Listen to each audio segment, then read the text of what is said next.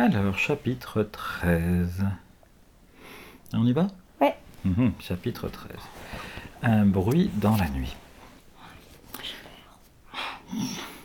C'est Dagobert qui s'aperçoit le premier d'une présence étrangère. Il dresse les oreilles et grogne. Qu'est-ce qu'il y a, Dago? Quelqu'un approche? L'animal émet un petit jappement, puis il remue la queue et bondit hors de la carrière. Où il va? s'écrie Claude, étonné. Tiens, il revient. Oui, il revient accompagné d'un petit chien à l'allure comique. C'est Flop, le tapis sur pattes. Euh, Dagobert l'accueille comme s'il retrouvait son meilleur ami. Annie caresse le roquet, et euh, le roquet c'est le petit chien. Et François l'observe pensivement. Mais j'espère que ça ne veut pas dire qu'on est près du campement des digitants, murmure-t-il. Oh, Fémique, tu as raison. Après tout, on sait que les gitans d'autrefois venaient s'installer à côté de la carrière. Et c'est d'ailleurs pour cette raison qu'ils sont entrés en conflit avec les Barthes, qui ne voulaient pas euh, de leur, de leur présence. Leurs descendants reviennent peut-être au même endroit. Et alors, questionne sa cousine, tu as peur d'eux? Pas moi. Ils restent tous immobiles. Flop lèche la main d'Annie. Dans le silence, ils deviennent il devine un reniflement qui est leur bien familier. Mario lance-t-il en chœur, sors de ta cachette en tentant. Deux jambes émergent d'un forêt de bruyère au bord de la carrière. Puis le corps menu du garçon glisse sur le sable. L'enfant sourit timidement. Mais qu'est-ce que tu fais ici? interroge Mick sévèrement. Tu nous espionnes? Non, non, assure le gitan. Notre camp n'est pas très loin. Flop vous a entendu, je crois, et je l'ai suivi. Zut, lâche Claude. Et nous qui pensions être loin de tout. Ta famille sait qu'on est ici? Ah, pas encore, mais ils le découvriront bientôt. Ah, ils sont malins, vous savez. Bah, je ne dirai rien si vous voulez. Bah oui. Il vaut mieux que tu gardes le silence, approuve l'aîné des cinq. On ne gêne personne et on ne veut pas avoir de bâton dans les roues. Le garçonnet hoche la tête, il plonge la main dans sa poche et en tire l'étui de mouchoir, encore plein et soigneusement fermé. J'en ai abîmé aucun, annonce fièrement à Claude. T'as eu tort, riposte-t-elle. C'est pour te moucher, non. Ne te sers pas de ta manche. Le petit n'arrive pas à comprendre pourquoi il doit salir ses beaux mouchoirs propres alors qu'il a une manche bonne à tout usage. Hmm.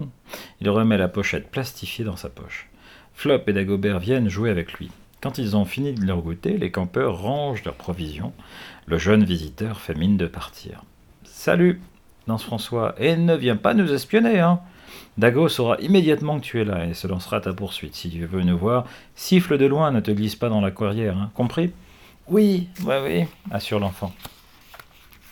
Il tourne les talons et euh, s'éloigne, escorté de son inséparable compagnon. J'aimerais savoir où se trouve exactement le camp des Bohémiens, révèle Mick. Il fait quelques pas dans la direction que Mario a prise. il aperçoit la colline qui abrite les caravanes. Elle s'élève à environ 500 mètres. Hum, zut Avec un peu de chance, les bohémiens ne se douteront pas de leur présence. On va passer la nuit ici, décide le jeune garçon. Et demain, si ça nous chante, on ira plus loin. Ils oublient bientôt ce fâcheux voisinage et retrouvent leur entrain pour faire une joyeuse partie de ballon. Dagobert se joint à eux. Mais à la manie mais il a la manie d'attraper la balle avec ses dents et ils sont obligés de l'attacher. L'animal, profondément vexé, tourne le dos d'un air boudeur. ah, il te ressemble, Claude, hein s'exclave François. et sa cousine, irritée, lui jette alors le ballon à la tête. Personne n'a faim à l'heure du dîner. Annie va à la source remplir une petite gourde. L'eau est délicieuse. Je me demande ce que fait Charlie, dit la fillette. Ses tantes doivent bien la gâter. Elle aurait tellement voulu nous accompagner camper. Je l'aime bien. Je la vois presque comme un garçon, un déclare Mick. Comme toi, Claude, s'est-il d'ajouter. Vous êtes tous deux, euh, vous êtes deux chic types. Tu trouves que Charlotte ferait un bon garçon répète sa cousine d'un ton méprisant. Avec ces histoires débiles hein? Je parie qu'elle les a toutes inventées. François juge plus sûr de changer de sujet de conversation. Vous pensez qu'on aura froid cette nuit demande-t-il. Oh non, assure la maîtresse de Dagobert. De toute façon, si on grelotte, on pourra se glisser dans une de ces petites grottes. Il fait très bon, je suis allé voir. Ils installent de bonne heure, ils s'installent de bonne heure pour dormir. Les garçons prennent un, côté de la carrière et les filles l'autre. Comme d'habitude, le chien se couche sur les pieds de Claude. Il est sur les miens aussi, proteste Annie. Bah, il est trop lourd, dégage, Dag. L'animal change de place, mais dès que la fillette s'est endormie, il reprend son poste initial. Malgré la fatigue de la journée, il ne dort que d'un œil et d'une oreille. Un hérisson passe, des lapins quittent leur taillé pour jouer. Des grenouilles croissent dans un étang voisin. Dagobert entend tous ces bruits et même le murmure argentin de la petite source. Source d'eau. Personne ne bouge dans la carrière. Le croissant de lune qui brille dans le ciel au milieu des étoiles ne donne pas beaucoup de clarté. Soudain, il lève la tête. Avant même de se réveiller, il est sur le qui-vive. Un bourdonnement, d'abord lointain, devient de plus en plus proche. Le chien se redresse, les yeux grands ouverts. Le son s'intensifie. Brusquement tiré de son sommeil, François se demande ce qui se passe. On dirait le bruit, d'un avion qui vole très bas, chuchote-t-il. Il ne va pourtant pas atterrir dans la lande en pleine nuit. Mick s'assied à son tour sur le sable, puis tous les deux sortent de la carrière. Mais c'est bien un avion, confirme le cadet à sa voix basse. Qu'est-ce qu'il fait? Il n'a pas l'air de vouloir se poser. Il tourne en rond. Tu crois qu'il est en danger Ou en panne? Le voilà qui revient. Hé, regarde cette lueur là-bas lance brusquement son frère en indiquant l'est. Tu vois? Ce rayonnement là, pas loin du camp des, gitans. Bizarre. C'est pas un feu. On ne voit pas des flammes, on ne voit pas de flammes, et la clarté ne, la clarté ne pas comme celle d'un foyer. Je crois que c'est une sorte de point de repère pour l'avion. L'avion semble tourner autour. Il redouble d'attention. Oui, l'engin décrit plusieurs cercles. Brusquement, il s'élève dans les airs et se dirige vers l'est. Il s'en va, constate Mick, les yeux écarquillés. Qu'est-ce qu'il est venu faire La clarté aurait pu l'aider à atterrir. Mais il ne s'est pas posé. Il a tourné en rond et il est parti. Ben, je me demande d'où il vient. De la côte, peut-être? Ben, je n'en sais rien, vous, François, ça me dépasse. Tu crois que cet appareil a un rapport avec les gitans? Bah, dur à dire. On a simplement vu cette lueur qui semblait provenir de leur emplacement. Ah, elle s'éteint maintenant, t'as vu?